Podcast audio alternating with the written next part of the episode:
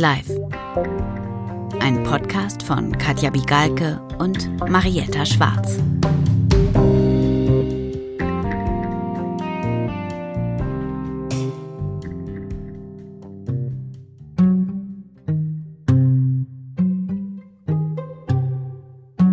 Ich bin heute ein bisschen wehmütig. Ja, weil das unsere vorerst letzte Folge ist, oder? Ja, weil wir zwar mit einer Sommerpause dazwischen ja jetzt wirklich fast so ein Jahr an diesem Podcast gearbeitet haben.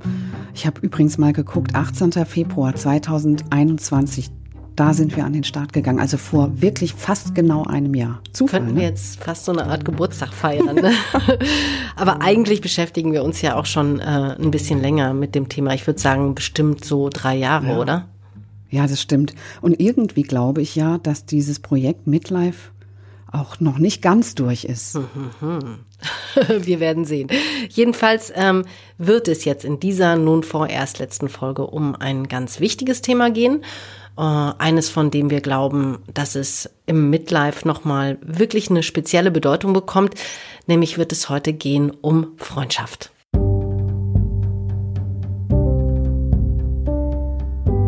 Was mir in den letzten Jahren auffällt, jetzt wo ich eben in der Mitte des Lebens stehe oder schon so ein bisschen drüber, wie nachhaltig und wie viel mehr Kraft diese gewachsenen Freundschaften haben für mich als die Liebesbeziehungen, die ich so hatte. Unten da sind die Freundschaften das Überdauernde. Also ich werde dieses Jahr 50 und ich überlege mir halt, wie will ich denn den Rest meines Lebens oder die nächsten Zeit verbringen. So mit wem, in welcher Lebensform, was will ich noch machen? Also so typische Midlife-Themen. Ja, also wie soll es noch weitergehen? Und ich finde schon, dass das auch dazu gehört, wie geht es mit meinen Freundschaften weiter? Ja, und wozu sollen die da sein? Also wozu kann ich da sein und wozu sollen die da sein? Und wie will ich, will ich das intensivieren oder nicht? So, und kann ich mir das vorstellen, mit denen irgendwann zusammen alle auf dem Bauernhof zu leben? Da ich jetzt ja auch sozusagen ohne Partner bin, ist das natürlich schon auf jeden Fall eine schöne Vorstellung, zusammen zu wohnen. Ja? Äh, und dann so eine fidele alte schwule Onkel-WG zu machen. Ja? dann könnten wir uns auch einen Stricher teilen. Das finde ich ja zum Beispiel. Das, ist, das, das wäre eine super tolle Idee, ja. Ja, Freundschaft ist so extrem wichtig geworden und auch die Angst, Freunde zu verlieren. Das ist eben, wenn man krank ist und gefühlt nur nehmen kann. Kein schönes Gefühl, weil Freundschaft schon geben und nehmen ist. Und das ist vielleicht auch die Basis für eine faire und gute Freundschaft? Oder sehe ich das zu eng? Wie wichtig sind Freunde im Midlife? Das fragen wir also in dieser Folge. Und Katja, du hast dich vielleicht auch gewundert über die Computerstimme, die wir da gerade zuletzt gehört haben. Es ist kein Avatar, sondern das ist meine Freundin Yvonne, die seit vielen Jahren sehr krank ist und auch nur noch mit Hilfe eines Computers sprechen kann. Die hat äh, in ihrer Krankheit eben auch so ganz spezielle Erfahrungen gemacht mit Freundschaft und wir beide miteinander natürlich auch. Ähm, werden wir später auch drüber reden, aber jetzt erstmal Werbung. Ja, und zwar äh, das ein Bedürfnis, ähm, heute über Freundschaft auch in der Mitte des Lebens zu sprechen, weil Freunde da ja vielleicht auch nochmal so einen anderen Stellenwert einnehmen, wie man ja eben auch am Beispiel deiner Freundin Yvonne mit der Computerstimme vielleicht gehört hat, ne? Ja, und weil manche Freundschaften in unserem Alter ja auch schon total lange bestehen, also teilweise mehrere Jahrzehnte lang. Und es sind ja auch häufig so Verbindungen, die in einer früheren Phase des Lebens gewachsen sind und wo man heutzutage sich vielleicht gar nicht mehr so häufig sieht oder spricht. Ich habe tatsächlich einige solcher Freundschaften aus meiner Studienzeit, die Freunde leben in anderen Städten zum Beispiel, führen ein ganz anderes Leben, haben meistens eine Familie, was ja auch, finde ich, wenn man selbst keine Kinder hat, erstmal zumindest in den ersten Jahren sowas Trennendes ist. Mhm. Ähm, und wir sprechen uns eben manchmal nur so ein, zwei, drei Mal im Jahr. Aber das ist dann halt so wie früher. Also das kennen bestimmt ganz viele, diese Nähe, die man dann trotzdem hat, weil man sich so gut kennt. Ja, bei mir ist das mit Freunden so ein bisschen so, würde ich sagen, wie mit meiner Einrichtung. Also da gibt's so ein paar alte Stücke und die gehören auch schon so seit meiner Teenie-Zeit irgendwie mit zu meiner näheren Umgebung. Und dann sind da aber so im Laufe der Zeit immer auch wieder neue Stücke dazugekommen oder neue Freunde, ja. Ich habe dann auch immer mal wieder aussortiert, jetzt nicht so krass, aber doch so peu à peu, würde ich sagen. Und äh, bei Möbeln wären das jetzt mal, um beim Bild zu bleiben, dann erstmal so die Teile, die dann im Keller landen und dann nach so ein paar Jahren erst wirklich weg können, wenn ich mich dann auch gar nicht mehr daran erinnere, dass die äh, da sind. Aber dann so. kann man sie ja auch im Keller lassen eigentlich. Ja, das passiert leider auch oft, dass sie dann wirklich schon seit Ewigkeiten im Keller verrotten. Freunde, ähm, auf jeden Fall waren mir äh, immer schon wirklich wichtig und ich habe, würde ich sagen, auch Freundschaften auch immer gepflegt, um mich drum gekümmert und das im Übrigen auch in Phasen, in denen sich eben, wie du das eben schon gesagt hast, viele zurückziehen, wenn sie eben Familien gründen zum Beispiel. Ähm, was für mich tatsächlich in der Mitte des Lebens jetzt ähm, sich wirklich verändert hat, das ist irgendwie so dieser Fokus ähm, das Bewusstsein für Freundschaften, glaube ich. Also, dass ich, glaube ich, mehr darüber nachdenke, welche Bedeutung Freunde für mich eigentlich haben und dass ich irgendwie meine Freunde auch immer mehr mag. Mhm. Also irgendwie so besser mit denen so klarkomme, auch mit ihren kruden Seiten so, weil ich, glaube ich, auch so mehr verzeihen kann. Und weil wahrscheinlich die, die da sind, die geblieben sind, aber auch die, die neu dazugekommen sind, irgendwie habe ich das Gefühl, immer besser zu mir passen. Ja, jedenfalls glaube ich, dass so in der Mitte des Lebens Freunde äh, einem auch deshalb besonders viel bedeuten, weil man da ja vielleicht auch schon so die ein oder andere Krise bewältigt hat und Freunde einem dabei auch geholfen haben oder ein oder einfach dabei waren, ja. Friederike, die hier im Podcast ja auch schon öfter mal zu Wort gekommen ist, die hat es so formuliert. Also für mich mit meiner Lebenserfahrung ähm, ist es die nachhaltigere Lebensbegleitung die gewachsenen Freundschaften. Das liegt jetzt aber nur daran, dass ich mit Liebesbeziehungen eher so semi-gute Erfahrungen gemacht habe. Aber ich glaube, ein Ersatz dafür ist es nicht. Es ist, kann ich nur bei mir sagen, dass sich der Fokus ein bisschen verschoben hat. Mir sind diese Freundschaften einfach wichtiger. Und das andere ist jetzt mehr in den Hintergrund gerückt. Keine Ahnung, ob das so bleibt in den nächsten 50 Jahren meines Lebens. Ja, das ist wahrscheinlich so eine Erfahrung, die äh, viele in unserem Alter bestätigen würden. Also, dass da zwar so die ein oder andere Liebe vielleicht vergangen ist, Freundschaften aber eben oft geblieben sind. Finde ich auch im Übrigen so eine Erkenntnis, die man gar nicht genug betonen kann, weil ja so gesellschaftlich dieser Bund fürs Leben immer noch so eher auf die Liebesbeziehung projiziert wird und man das dann quasi auch für sich oft so kulturell und gesellschaftlich vermittelt, dann eben auch oft so handhabt, dass man sich so die Liebesbeziehung immer noch wie so eine Art Fundament für alles andere so wünscht oder eben auch konstruiert. Dabei scheint das ja empirisch wirklich nicht so mhm. viel Sinn zu machen, da viele Liebesbeziehungen eben scheitern. Also da projiziert man quasi wieder besseres Wissen auf die Liebe, etwas, was eigentlich besser bei der Freundschaft aufgehoben würde. Eine schöne Beschreibung für dieses Verhalten habe ich im Übrigen auch aus diesem Buch Freundschaft heute, eine Einführung in die Freundschaftssoziologie. Da wird nämlich dieser Satz zitiert, Blut ist dicker als Wasser. Aha. Was ja eigentlich heißt, die Familienbande sind die festesten, ne? Ja, und das ist eben das Interessante, dass es das eben nicht heißt und dass es das eben auch nicht meint. Ich habe das allerdings auch immer so interpretiert, ähm, aber es ist eben eigentlich genau das Gegenteil gemeint, nämlich die Freundschaft, die mit Blut besiegelt ist, die ist die festeste. Aha, war ja. mir nicht klar. Mir auch nicht. Und da hat sich dann also quasi so eine falsche Interpretation über das eigentlich Gemeinte gelegt, weil man das offenbar so wollte und nicht, weil es eigentlich der Realität entsprach. Und mit einer Autorin äh, dieses Buches habe ich auch gesprochen, der Soziologin Sabine Flick nämlich. Und die hat zwar jetzt keine Zahlen zu dieser These, dass Freundschaften ab so einer gewissen Anzahl an gescheiterten Liebesbeziehungen und ja, vielleicht dann eben auch ab einem bestimmten Alter dann eben diese Liebesbeziehungen in irgendeiner Art so auch so kompensieren. Aber so den Eindruck, dass sie an Bedeutung gewinnen, den teilt sie schon. Also ein bisschen haben wir die Vermutung, das haben wir auch im Buch gesagt, dass es eigentlich zwei Richtungen gibt. Also einerseits ersetzen die Freundschaften jetzt auch viel, also die kompensieren quasi kaputtgegangene Beziehungen. Ähm, und andererseits ändert sich vielleicht auch generell was in so einer Wertigkeit. Und also ich finde es total interessant. Ich bekomme zuletzt wirklich sehr viele Anfragen zum Thema Freundschaft. Und natürlich ist hier eine Vermutung, dass das was damit zu tun hat, dass eine bestimmte Kohorte jetzt auch äh, in bestimmte Positionen gekommen ist, die selber merken, ich lebe eigentlich ein anderes Leben als das noch meiner Eltern. Ja, wir haben es ja an vielen verschiedenen Punkten in diesem Podcast schon festgestellt dass es oft so ist, wir wohnen anders als unsere Eltern, wir lieben oft anders, wir ziehen Kinder oft anders auf. Und ja, wir entdecken in den letzten Jahren offenbar auch so etwas wie Familienersatz, was ja für die 68er Generation auch schon mal virulent war, also den Freundeskreis nämlich. Ich habe darüber auch mit einem Philosophen gesprochen, Klaus Dieter Eichler, klassischer Philologe, der sagt auch schon bei den alten Griechen stand die Freundschaft ganz hoch im Kurs, aber in einer Gesellschaft, in der das Individuum so groß geschrieben wird, ja, ist ja ganz klar, dass die Freundschaftsbande, die man ja auch ganz individuell knüpft, immer wichtiger werden.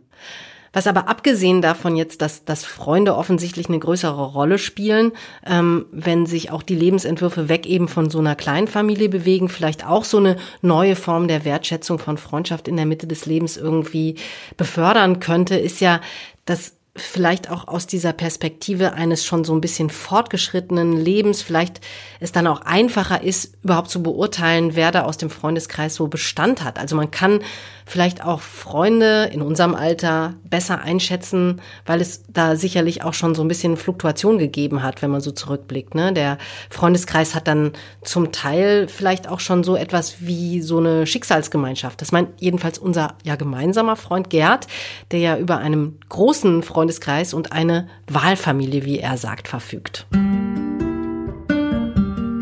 Das ist schon so eine Altersgeschichte, dass ich mir denke, ich finde keine besseren Freunde mehr. Ich muss jetzt mit denen irgendwie klarkommen. Das hat dann, also so eine Verstetigung kippt dann auch wirklich um in sowas familiäres. Das ist dann schon so wie, wie der Blutsverwandte. Ja, weil, weil äh, ich meine, diese, diese lange Zeit, die man sich kennt, die kann der, ein neuer Freund jetzt auch von meiner zu erwartenden Lebenszeit gar nicht mehr aufholen. Ja, also man hängt halt mit denen fest.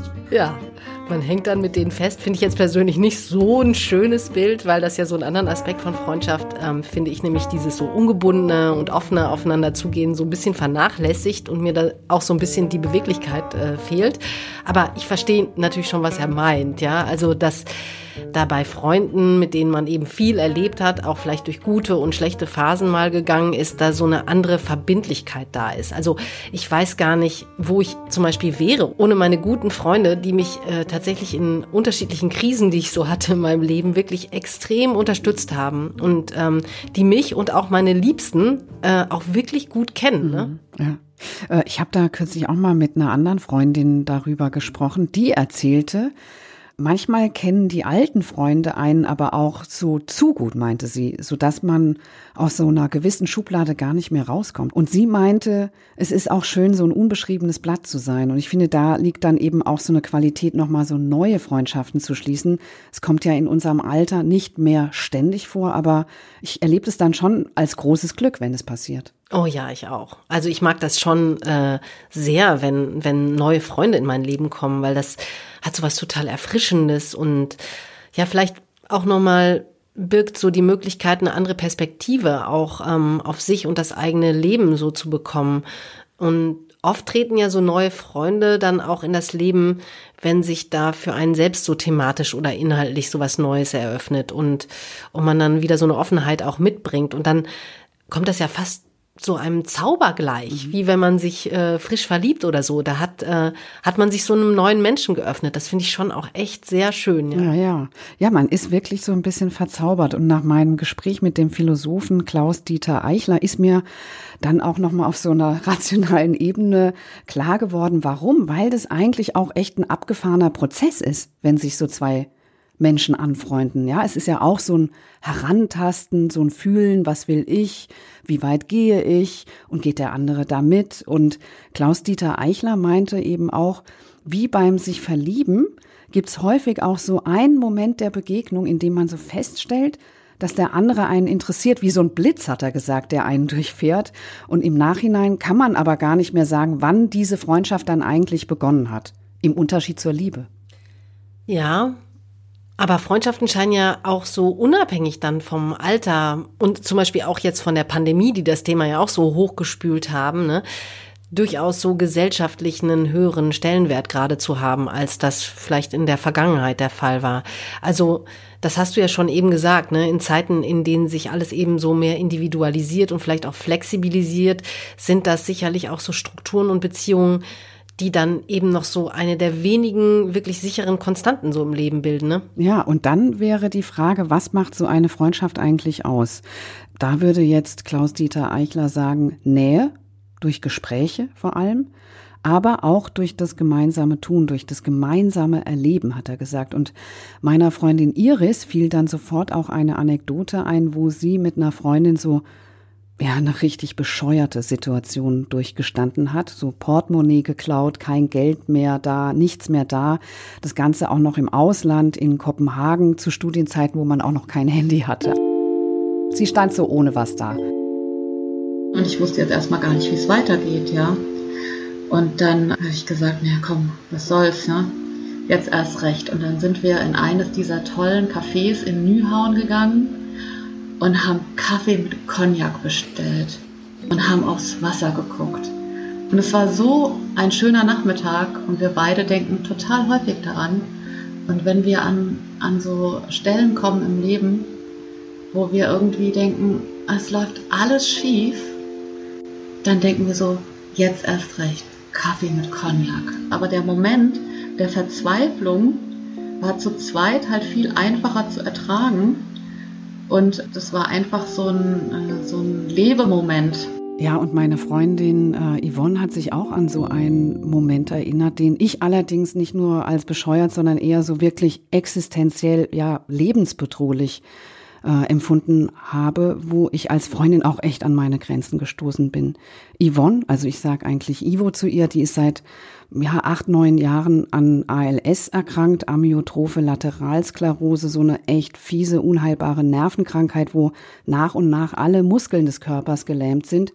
Sie hängt inzwischen auch an einer Beatmungsmaschine und wird künstlich über eine Magensonde ernährt, kann nicht mehr sprechen, sondern nur noch mit den Augen in einen Computer schreiben. Von der erzählst du ja total oft, ne? Du besuchst die ja auch sehr mhm. regelmäßig und hast sie ja auch schon so ähm, durchaus mehrere Tage auch mal im Krankenhaus ja. begleitet, ne? wenn ich mich recht erinnere. Das, das ist eine wirklich sehr, sehr enge Freundschaft, oder? Ja, und die ist durch die Krankheit eng geworden. Also wir kennen uns halt so seit dem 15. Lebensjahr, aber wir haben nie so viel Kontakt gehabt wie in den letzten acht, neun Jahren. Und äh, jedenfalls bei einem dieser Krankenhausaufenthalte da bekam sie damals so eine Kanüle gelegt zur Beatmung ne, im Hals und dann hatte die sich im Krankenhaus diese Wunde entzündet. Und dann war es, glaube ich, so eine morgendliche Visite, wo eine Ärztin oder Pflegekraft diese Kanüle bewegt hat und dann fing das halt wahnsinnig an zu bluten.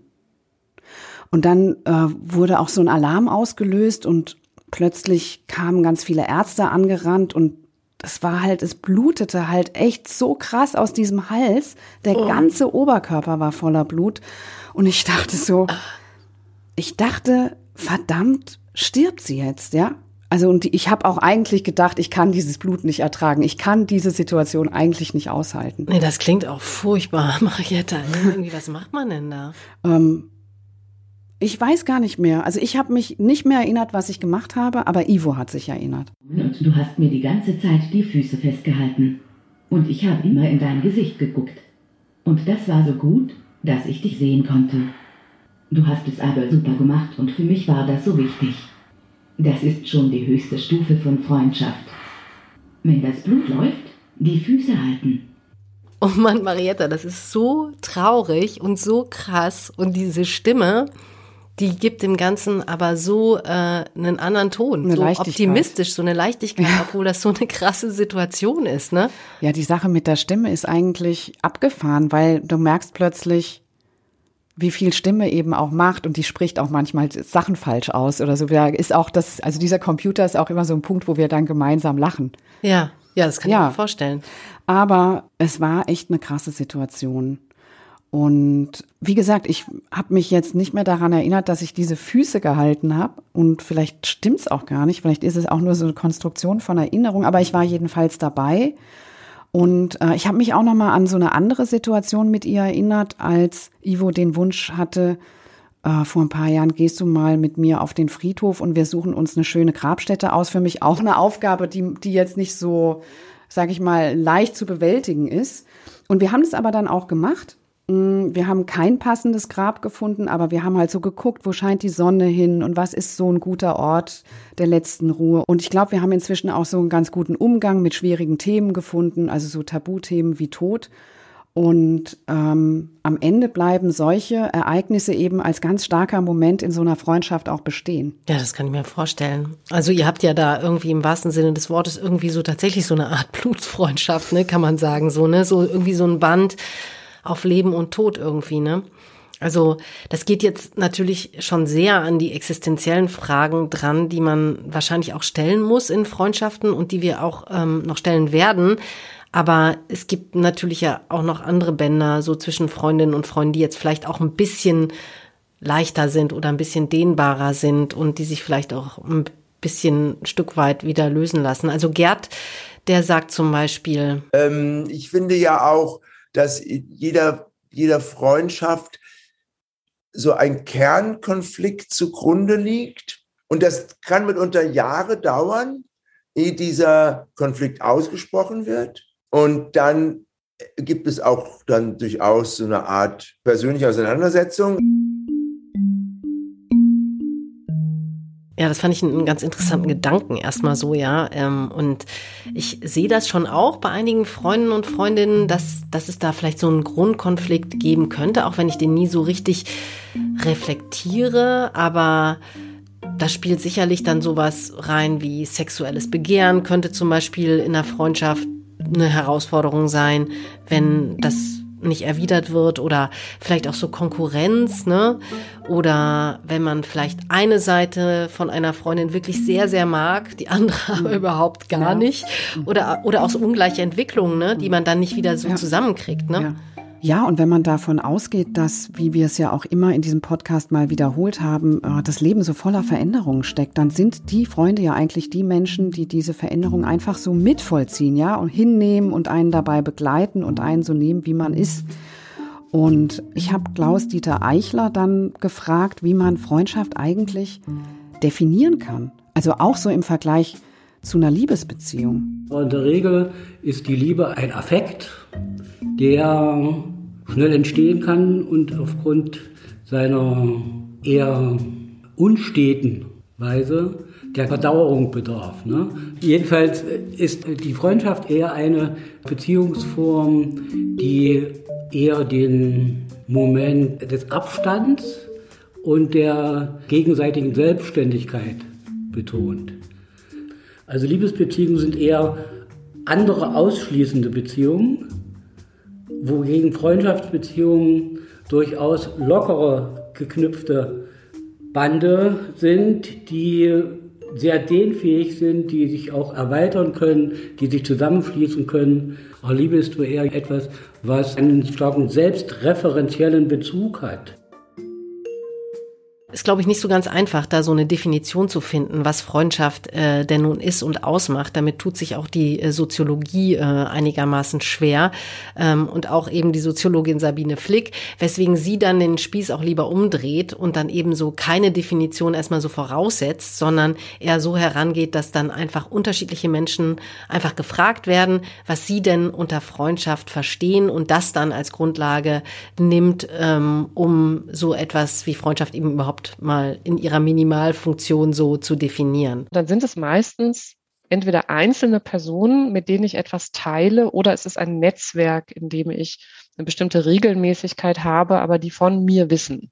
Und ähm, das ist, glaube ich, schon sozusagen so der, das, das Band, ähm, dass man umeinander weiß und auch persönliche Dinge voneinander weiß. Und das ist vielleicht auch die Abgrenzung zu einer Kollegin.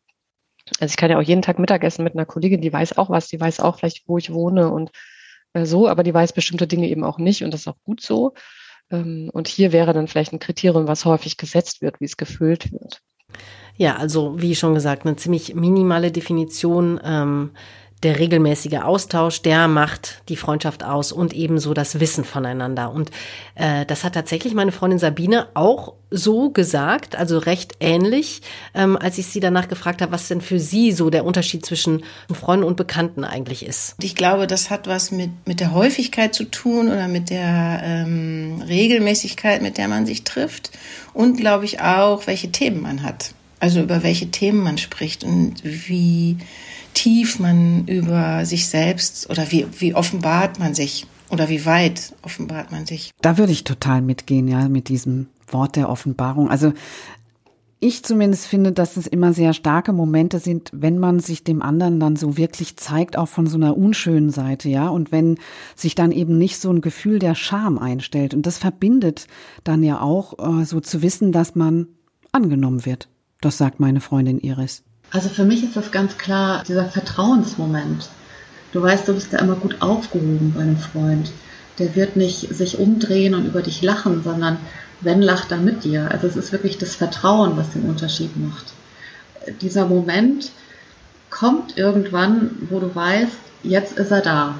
Okay, also hier haben wir jetzt sozusagen so eine Art ähm, fast bedingungslose Zuneigung und die Offenbarung, die für dich irgendwie ja sehr, sehr wichtig ist.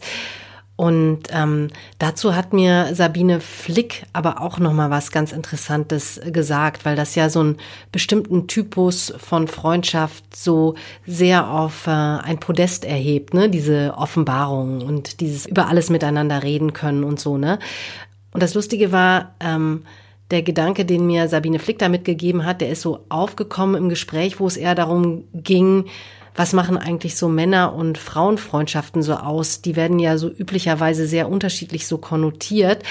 Und dann hat sie nämlich gesagt, dass das, was so typischerweise immer so der Frauenfreundschaft zugeschrieben wird, nämlich was natürlich auch ein Klischee ist, muss man sagen, ähm, dass das in der Vergangenheit aber irgendwie zu so einem Ideal für alle Freundschaften ebenso erhoben wurde. Und dass das aber tatsächlich eigentlich ein recht begrenzter Blick auf Freundschaften und was diese ausmachen können äh, sei. Äh, und den könnte man durchaus mal wieder um ein paar Varianten mhm. auch erweitern. Dahinter steht, das ist sozusagen meine Hypothese, ähm, eine Idealisierung eines bestimmten Freundschaftstyps. Also das, was, was man auch ver verbinden könnte mit dem, was Eva Illus beschreibt als therapeutische Kultur in unserer Gesellschaft. Das heißt, je mehr wir uns offenbaren und emotional reden und das auch können, also das muss man ja auch können, ähm, über sich selbst nachzudenken und reflexiv irgendwie ins Gespräch zu bringen, desto besser ist quasi der Austausch. Das ist so ein bisschen eine Wertung, die wir haben, weswegen eigentlich das Ideal der vermeintlichen Frauenfreundschaft das Richtige ist.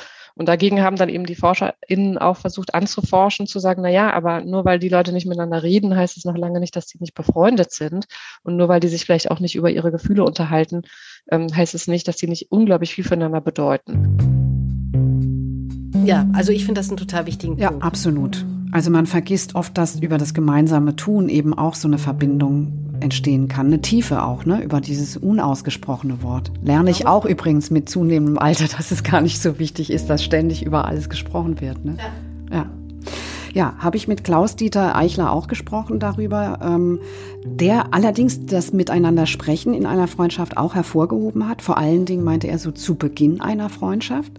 Äh, aber dann äh, geht es eben auch so, ja, um das gemeinsame Handeln, um die gemeinsame Erfahrung, in der man sich ja auch, sagt er, selbst spiegelt auf eine Art.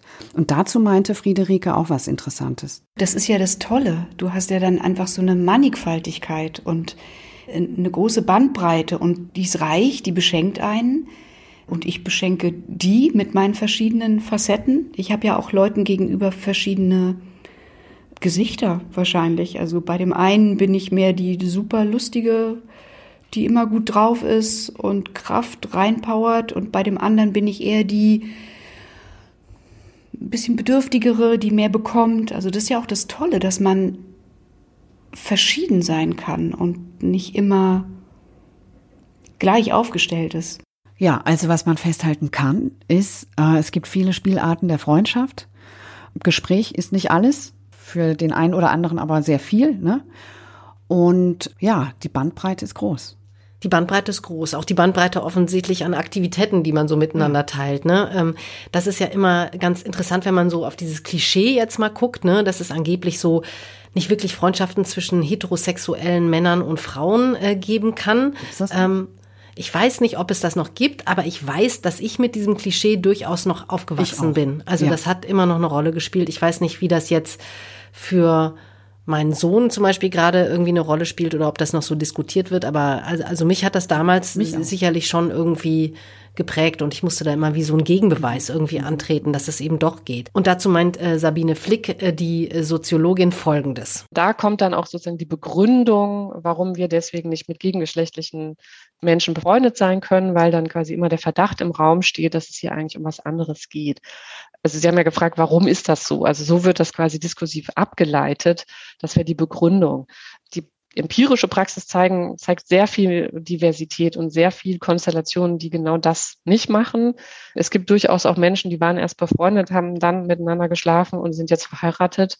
Ähm, also es gibt ganz viele unterschiedliche auch ähm, Anfänge von Freundschaften, die durchaus Sexualität gar nicht ausschließen oder die die auch immer wieder integrieren. Also diese Vorstellung, dass das nicht sein kann, dass man befreundet ist und miteinander schläft, äh, die ist, glaube ich, eigentlich nicht ganz richtig. Und umgekehrt die Vorstellung, dass ich nicht mit jemandem befreundet sein kann, nur weil ich ihn potenziell auch begehren könnte, zeigt sich auch nicht wirklich. Also letztendlich meint Sabine Flick wohl, ähm, dass so die Kategorien verschwimmen zwischen Freundschaften und Liebesbeziehungen. Dafür gibt's ja auch einen Begriff inzwischen, ne? Freundschaft plus, ähm, was glaube ich so genau diese Sehnsucht nach Leichtigkeit und alles ist möglich umschreibt steckt ja auch so in vielen polyamoren Beziehungen drin. Ich bin da ja ehrlich gesagt so ein bisschen skeptisch, ob das wirklich reibungslos klappen kann. Gut, es klappt ja vieles irgendwie nicht reibungslos, ne, muss man irgendwie sagen, ja. Aber ich, ich kann schon nachvollziehen. Also ich persönlich finde so eine gewisse Klarheit, in welchem Stadium man sich da jetzt so gerade befindet miteinander, irgendwie auch ganz angenehm, weil ich auch ganz gerne mal so Räume habe, in denen dann irgendwie kein Sex haben auch kein Thema ist, ja. Das und ähm, das ist ja auch so, dass man das irgendwie auch ansprechen können muss Eben. in dieser Art von Freundschaft, die man da hat. Ne? Und ähm, das ist ja nicht immer gegeben, dass man das so offen mit seinen Freunden so besprechen kann, ja. Wie zum Beispiel das in dem schwulen Freundeskreis von Gerd offensichtlich mhm. der Fall ist, in dem das alles immer so ein bisschen fluide gehandhabt wird, in dem es aber offensichtlich auch wirklich keine Sprechprobleme gibt. Ne? Dieses sexuelle Knistern gibt's nicht so. Aber es gibt eben durchaus so ein paar, wo das durchaus stattfindet. Und wenn es dann irgendwie zu Sex kommt, dann hat das so eine unglaubliche Leichtigkeit, weil es nicht für eine Beziehung konstituierend ist. Ja, so bei der, der Liebesbeziehung, ja, so, und wir haben keinen Sex mehr. Das ist ja in irgendeiner Weise problematisch. Ja, so. Weil Liebesbeziehung hat ja, hat ja diesen, diesen, diesen physischen Aspekt. Aber Freund, Freundschaft hat es den ja nicht. Und dadurch bekommt es was wirklich auch Freiwilliges und Leichtes und indem man wirklich spielerisch ist. Und da, wo wir spielen, sind wir frei. Ich finde, das ist eine absolute Fähigkeit. Ja, ist es auch. Ich glaube, das ist auch etwas, was natürlich mit, mit der Gewohnheit irgendwie immer normaler wird, glaube ich. Aber vielleicht schweifen wir jetzt an dieser Stelle auch ab und kommen jetzt so sehr genau. Zurück zu den Freundschaften ohne Sex genau. vielleicht. Genau. Also wir haben ja schon festgestellt, die können äh, sehr vielfältig sein und auch sehr vielfältige Bedürfnisse offensichtlich erfüllen. Und was man empirisch vielleicht auch nochmal feststellen kann an dieser Stelle ist, dass Freundschaften oft dort geknüpft werden, wo sich Menschen irgendwie gleichen, also so vielleicht auch so einen ähnlichen soziokulturellen Hintergrund haben und dass das offenbar auch mit zur Stabilität dieser Verbindung irgendwie beiträgt. Und in diesem Zusammenhang hat mich dann Sabine auch nochmal an dieses Buch äh, Allein von Daniel Schreiber erinnert, in dem es ja auch darum geht, wie das denn jetzt so ist, wenn man in der Mitte des Lebens so als homosexueller Mann in keiner festen Beziehung ist und die Frage dann tatsächlich auch so virulent wird, ob Freundschaften so eine Lücke vielleicht auch füllen können, die Beziehungen da vielleicht hinterlassen haben, wenn sie denn in die Brüche gegangen sind. Naja, also jedenfalls erwähnt Daniel Schreiber in diesem Buch den Begriff Banknachbar. Und den äh, findet Sabine eben für ihren Freundeskreis auch total zutreffend. Ja, ich würde sagen, das sind alles Banknachbarn. Also ich habe äh, gerade ein Buch gelesen über oder über hier von Daniel Schreiber äh, allein und der zitiert eine Studie und dass sich die Leute anfreunden, also es Freundschaften öfter passieren, wenn man in der gleichen Bank sitzt. Also es muss noch nicht mal so irgendwie, ich ticke gleich wie du oder wir haben eine gleiche Sicht auf die Welt, sondern wir haben halt gerade, wir sitzen nebeneinander in der in der Unibank oder Schulbank oder so. Und ich glaube, das hat sich immer so weitergezogen. Das sind Arbeitskolleginnen und Kollegen, das sind äh, Menschen, mit denen mein Kind, die auch Kinder hatten und mein Kind in der Kita war und wir dann halt den ganzen Nachmittag abhängen mussten zusammen. Und ähm, das sind alles, oder wir beide, also wir kennen uns seit der Schulzeit und ich glaube, ich weiß nicht, ob wir Banknachbarn waren, aber es war jetzt auch nicht so eine Schicksalsgemeinschaft oder so. Wir waren halt zufällig in der gleichen Klasse. Mm, und so ist es, glaube ich, immer gewesen. Ja, natürlich waren Sabine äh, und ich Banknachbarn. Da kann ich Sabine nicht dran erinnern, aber wir haben auch einen Tisch geteilt. Und wir, Marietta, wir sind ja auch äh, Banknachbarn auf eine gewisse Art und Weise. Äh, doch, Doch, wir haben uns irgendwie ja bei der Arbeit kennengelernt, ähm, quasi so in diesem freien Mitarbeiterraum. Und äh, da haben wir jetzt zwar nicht auf derselben Bank gesessen, aber immerhin haben wir uns den Schreibtisch geteilt. Ja, was bei den Banknachbarn super ist, finde ich, dass man sich da halt auf der Bank regelmäßig sieht, ne? Ja. So. Oder sich gemeinsam aufregt, dass der Drucker im Raum für freie Mitarbeiter nicht funktioniert, ne? Oder der Bürostuhl kaputt ist. Und das hat halt so eine total schöne, ungezwungene Art, sich näher zu kommen. Wir waren ja auch echt lange Banknachbarinnen, so bevor wir uns dann so richtig angefreundet haben, ne? So ist das. Ja, eine Frage, die mich ja tatsächlich immer noch so umtreibt, ist, warum hört man das so oft, dass in der Mitte des Lebens so der Freundeskreis oft so stagniert, also so irgendwie derselbe bleibt, während man doch so in der Jugend und in den Zwanzigern ständig neue Menschen auch gut kennengelernt hat. Wir haben das ja eben schon besprochen, dass das auch so schön ist, neue Menschen kennenzulernen, aber trotzdem scheint das irgendwie so im Verlauf des Lebens ähm, weniger zu werden. Ne? Ja, weil du halt nicht so viele Banknachbarn hast, glaube ich. Also, oder weil auf dieser Bank immer dieselben sitzen, so erkläre ich mir das. Also die Gelegenheiten werden einfach weniger und vielleicht fühlt man sich ja auch schon so ziemlich reich beschenkt mit Freunden. Also Friederike, die sprach auch von so einer begrenzten Aufnahmekapazität, also auch was Empathie betrifft. So, man kann einfach nicht immer mehr Freunde haben. Nee, liegt ja natürlich auch daran, dass man neben den Freundschaften ja auch noch andere Dinge irgendwie zu tun hat und ähm, vielleicht dann auch nicht mehr so viel ausgeht, ja, und vielleicht äh, ja eben, wie du das schon sagtest, ne, so viele Menschen um sich hat, dass man äh, vielleicht auch mal froh ist, irgendwie alleine zu sein und seine Ruhe zu haben. Ne? Auf der anderen Seite denke ich, kann das natürlich auch dieses Fehlen von neuen Freundschaften irgendwie ein Indiz dafür sein, dass man vielleicht auch weniger offen wird. Das sagt man dem Älterwerden ja auch nach dass man sich so äh, zurückzieht und dass man sich weniger bewegt, dass man vielleicht weniger neugierig ist und sich weniger auf andere einlässt, was ja irgendwie schade ist. Und darüber habe ich mich auch mit der Sabine Flick unterhalten äh, und sie gefragt, was sie davon hält. Und da hat sie dieses Modell mit den verschiedenen Lebensbereichen gezeichnet, das ich ganz spannend fand. Irgendwann dadurch, dass wir uns sozusagen aber auch ausdifferenzieren als Person mit unserer Identität und auch unseren verschiedenen Betätigungsfeldern, differenzieren sich quasi auch unsere Freundschaften aus. Also das ist so ein bisschen auch die die Annahme, die soziologische, dass wir dann auch für Lebensbereiche Freundschaften haben und dass es auch okay ist. Ich habe zum Beispiel dann vielleicht eine Person, mit der ich ähm, beruflich befreundet bin, mit der würde ich aber ganz bestimmte Dinge niemals tun. Also und umgekehrt würde ich vielleicht auch mit meinen Freundinnen, die ich noch aus Studienzeiten äh, kenne, ganz bestimmte Dinge auch nicht besprechen, weil es viel zu komplex, bis ich das alles erläutert habe. Ja, also um, um das Bild sozusagen der differenzierten Lebensbereiche zu zeigen. Und eine Erklärung könnte dann einfach sein, dass die natürlich tatsächlich irgendwann auch ausgeprägt sind. Und entweder beginnt man dann in der Mitte des Lebens, ähm, warum auch immer, nochmal neue Bereiche zu entdecken. Und dann kommen auch neue Menschen wieder ins Spiel, über die man dann auch was entdeckt.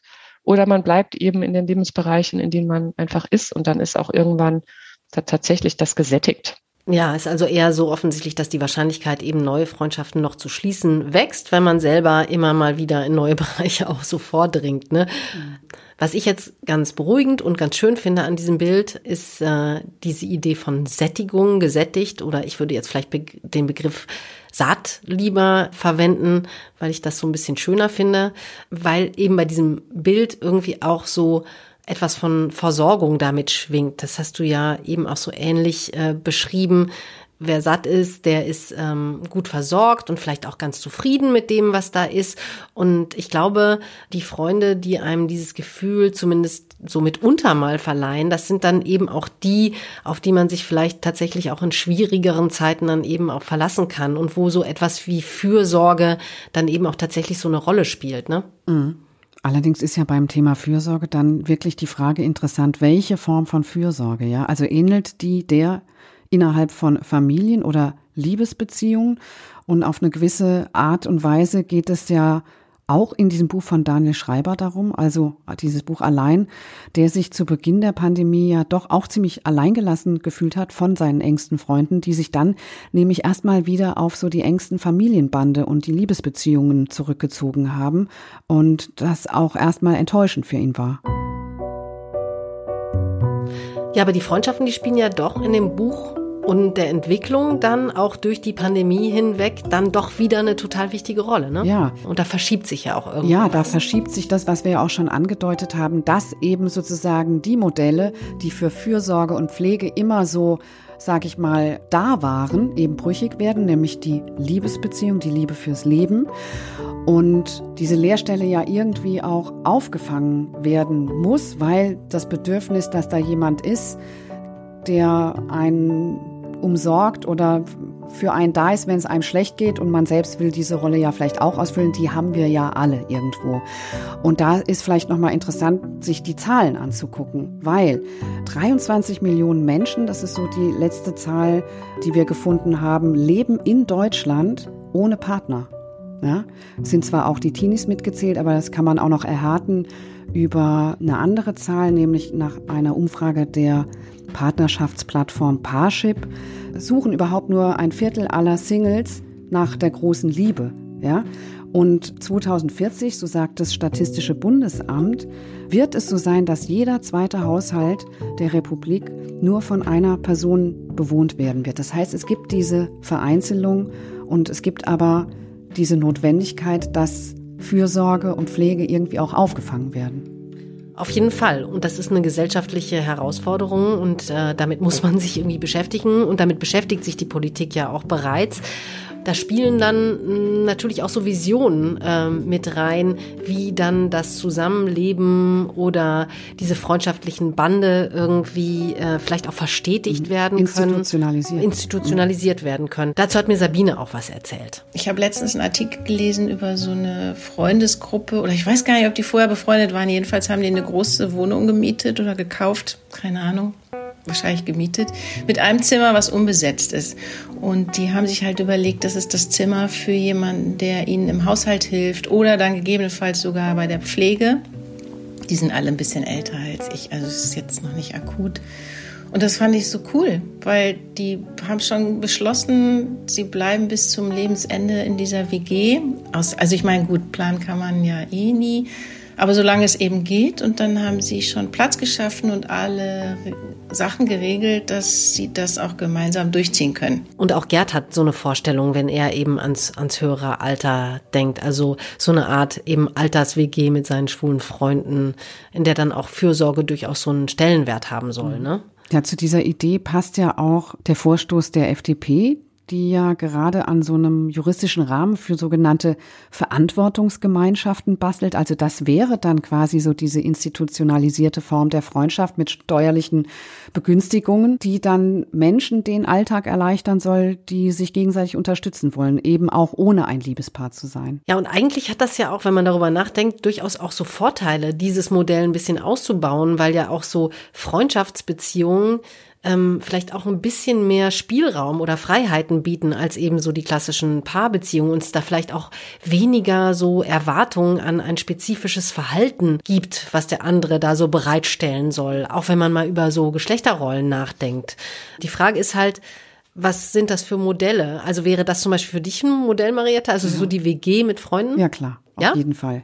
Wobei, man muss da ja auch ehrlich sein. Ne? Also mit verschiedenen Freunden habe ich da auch schon darüber geredet. Ich glaube, es ist dann halt einfach die Frage, ob wir Superindividualisten überhaupt in der Lage sind, uns wirklich dann festzulegen, ja, äh, und dieses Bündnis einzugehen. Also Ich möchte das können, würde ich jetzt mal sagen, aber ich sehe eben auch rundherum ein großes Zaudern bei mir und bei den anderen. Was das Zusammenwohnen mit Freunden betrifft, da war äh, Friederike auch ein bisschen skeptisch. Sogar, glaube ich, würde ich vielleicht lieber mit Leuten zusammenwohnen, so WG-mäßig, die mir gar nicht so nahe stehen. Weil zusammenwohnen ist ja nochmal was anderes als eine super dicke Freundschaft haben. Ja, das ist tatsächlich auch so der Einwand, der mir so durch den Kopf rauschen würde. Ich habe da tatsächlich auch schon mal drüber nachgedacht. Ich fände allerdings auch so eine Hausgemeinschaft, ehrlich gesagt, so besser als eine WG. Und ehrlich gesagt fände ich es aber auch ganz schön, wenn sich das noch ein bisschen weiter mischen würde, so wie Friederike das eben auch gesagt hatte. Also, dass da jetzt nicht nur so eine Alterskohorte so aufeinander hängt und dass da auch noch irgendwie Raum ist so für so etwas wie Zufallsbegegnungen.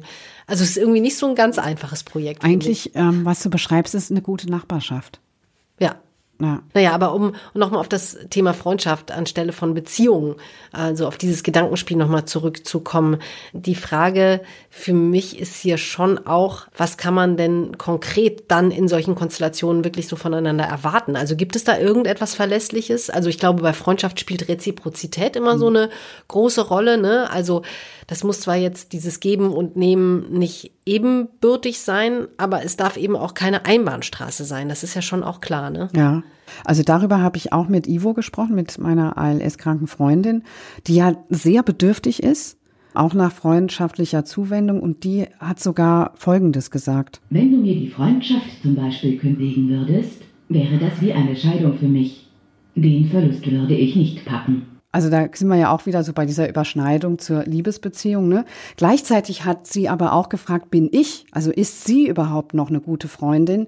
Weil sie ja eigentlich eher so in dieser Situation ist, dass sie viel nimmt und nicht so viel geben kann. Also so hat, das hat sie zumindest so in den Raum gestellt. Ich muss aber sagen, ich empfinde das überhaupt nicht so als geben, ja, sondern ich habe einfach eine gute Zeit mit ihr und ihrer Familie. Und deshalb würde ich das irgendwie dieses Geben und Neben lieber überhaupt nicht benennen, so. Und meine Freundin Iris meinte dazu auch sehr klar. Wenn, wenn deinen Freunden was passiert, dann ist es auch keine Frage, ja. Dann, ähm, die, die Frage ergibt sich nicht. Du gehst dann über diese Schwelle, die du normalerweise nicht nehmen würdest, sondern ähm, du tust dann einfach was für die, was du gar nicht überlegst, ob du dich das traust oder nicht, sondern du bist einfach gerne ähm, derjenige, der ja die Hand nimmt und das mit jemandem durchsteht, ja, mit deinem Freund oder deiner Freundin. Also ich würde ja auch sagen, dass ich in so einer Notsituation so etwas selbstverständlich als Freundin geben würde, aber dass ich es nicht selbstverständlich erwarten kann. Und ich finde, die Betonung liegt in diesem Fall auch auf der Notlage. Ne? Also klar, episodische Notlagen, die überbrückt man vielleicht oder das kann man vielleicht auch von Freunden erwarten. Und wenn man das nicht erwarten kann, ist das vielleicht auch nicht eine ganz so enge Freundschaft oder so.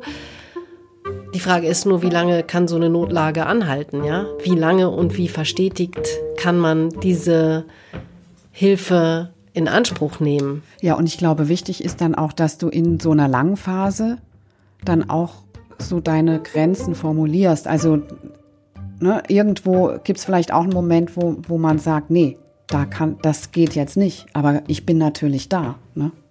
Genau, und ich glaube halt, diese Grenze ist gesellschaftlich, glaube ich, weniger definiert, als das zum Beispiel bei Familienmitgliedern ist. Deswegen sagt auch äh, Sabine Flick, kann man jetzt diese klassische familiäre Bindung oder Liebesbeziehung nicht einfach irgendwie so ersetzen durch das Konzept Freundschaft. Auch wenn das in manchen Lebenslagen, wie das auch so manche Studien äh, nahelegen, durchaus passiert, dass da eben das eine Lebensmodell so stark gescheitert ist, dass das andere als einzige Alternative irgendwie aufploppt. Es gibt eine Kollegin aus England, Sascha Rosenneal, die hat schon dazu viel geforscht und die hatte etwas, so ein bisschen einen pessimistischeren Gedanken, dass sie zeigen kann, dass es schon auch gerade bei Frauen in einem bestimmten Lebensalter dann darum geht, zu sagen, sie wollen nicht nochmal alles auf eine Karte setzen. der Bruch war sozusagen so hart oder sie haben vielleicht auch ein Leben gelebt, was ihnen gar nicht entsprochen hat, weil es aber eben in diesen Geschlechterrollen nicht anders möglich war äh, und die dann deswegen erst recht sagen, sie setzen jetzt auf die Freundschaft. Ich finde, die Frage, sollen wir jetzt auf Freundschaft setzen oder nicht, das, das finde ich sehr strategisch. Da würde ich strategisch eher dazu raten, auf eine gute Altersvorsorge und irgendwie eine Karriere setzen, die einen sozusagen alleine gut leben lässt und habe hoffentlich trotz allem noch Raum und Zeit gehabt, dass da relevante Personen für mich sind. Also im Grunde genommen sagt Sabine Flick, Klar, die Freundschaften können was sehr Bedeutendes im Leben sein und äh, das ist auch schön, wenn sie das sind. Allerdings sollte man dieses strategische, ich ersetze das eine durch das andere ebenso rausnehmen und mehr tatsächlich in so eine Eigenverantwortung für sich gehen und sich aber trotzdem natürlich um die Freunde kümmern, weil sie eben wichtig sind, ja, in allen Lebensphasen. Ich finde das auch im Übrigen irgendwie echt unangenehm, wenn man so das Gefühl hat, und das ist mir durchaus auch schon mal passiert, dass man so als Freundin quasi nur so gefragt ist, so als Lückenfüller, so für die Krisenzeiten. Ne? Bis die nächste Beziehung kommt. Ja, ja? also dass die Leute dann so Liebesbeziehungen haben, die dann irgendwie kaputt gehen und dann ist man irgendwie sehr gefragt und wenn dann aber die nächste Form, ja nicht immer, ne, aber wenn dann irgendwie so sich eine neue Form von Liebesglück irgendwie so einstellt, dann wird man irgendwie eben so ganz schnell wieder so auf die Seite geschoben und das finde ich irgendwie echt ätzend, weil das so bedeutet so die Liebe, die soll dann auf einmal so alles abdecken, die Freundschaft, die Sexualität, äh, den Spaß, die gemeinsamen Aktivitäten und ja, jetzt brauche ich die Freunde irgendwie nicht mehr. Und das finde ich einen echt falschen Gedanken und darin hat mich auch Gerd nochmal äh, total bestärkt. Wenn jemand nicht imstande ist, das auseinanderzuhalten, Liebesbeziehung und Freundschaftsbeziehung, dann ist es ein Idiot. Weil das sind zwei ganz unterschiedliche Sachen. Und das eine bedingt das andere. Also, und das braucht doch das andere. Also, das ist so eine typische Vorstellung von romantischer Liebesbeziehung, äh, dieses Ideal, der Partner als eierlegende Wollmilchsau. Das ist eine komplette Überforderung. Das ist auch eine, eine Perversion dieser Vorstellung, ja. Das nicht zu erkennen, dass die Freunde ganz wichtig sind, um nämlich genau über den Partner zu klagen, ja, um, um so einen anderen Blick zu bekommen und auch auch nochmal sich selber anders wahrzunehmen als in Beziehung, ja, sondern als gemeinte Person, als Freund. Sorry, dann hat man es nicht kapiert. Ja, und es ist, glaube ich, irgendwie wichtig, da irgendwie wach und offen zu bleiben, also auch für die spezifischen Verbindungen, die da existieren und sich da auch immer mal wieder drüber klar zu sein und klar zu werden, irgendwie, in welchen Bereichen man da tatsächlich jeweils so füreinander da ist und in welchen vielleicht eben auch nicht. Ja, und das ist, glaube ich, auch eine eine Entlastung auch von solchen Projektionen. Auf jeden Fall. Also unsere Freundschaft, Marietta, glaube ich, die hat durch diesen Podcast in jedem Fall so eine ganz neue Ebene hinzubekommen, wenn man sich das mal anschaut. Und wer weiß, was da noch kommt, oder? Ja, also dieses gemeinsame Podcast machen, das hat unsere Freundschaft jedenfalls ausgehalten, muss man mal sagen. Sehr gut und das ist sogar. ja, ja, und das Ja. ist aber, glaube ich, wirklich nicht immer der Fall. Ne? Also es kann auch total schief laufen, so ein Projekt. Und das finde ich ist nach diesem einen Jahr, was wir jetzt miteinander feiern, auch eine tolle Einsicht irgendwie, ne? Ja, wir sind halt echt ein gutes Team. Ja. Aber weißt du was? Eine Sache habe ich nicht hingekriegt. Was denn? Ich wollte mir doch so ein Chanel-Kostüm Das stimmt, das stimmt. Aber das kann ja vielleicht noch kommen. Ja, jedenfalls ohne Chanel-Kostüm sind wir an dieser Stelle erstmal am Ende. Ja, Ende zweite Staffel mit Live. Also der Podcast, der geht jetzt hier erstmal nicht weiter. Folgt uns äh, auf Instagram, Midlife Podcast, um auf dem Laufenden zu bleiben, ob und was wir eventuell dann noch planen. Ja, an dieser Stelle bleibt jetzt tatsächlich erstmal nur zu sagen, das war's. Ja, vielen, vielen Dank für euer Interesse und auch eure Treue, denn äh, ohne die gäbe es diesen Podcast natürlich gar nicht. Vielen Dank auch an unseren Produzenten Philipp Banse für den technischen und moralischen Support. Auch ohne ihn und sein Küchenstudio gäbe es Midlife nicht. Ja, und last but not least, ähm, vielen, vielen Dank auch äh, an unsere zahlreichen tollen GesprächspartnerInnen, die diesen Podcast ja mit ihren privaten und auch mit ihren professionellen Einschätzungen tatsächlich ganz viel Leben und auch Tiefe eingehaucht haben. Es war uns immer ein Fest und Marietta, es war toll mit dir. Auch mit dir auch, Katja. Ja. Tschüss. Tschüss.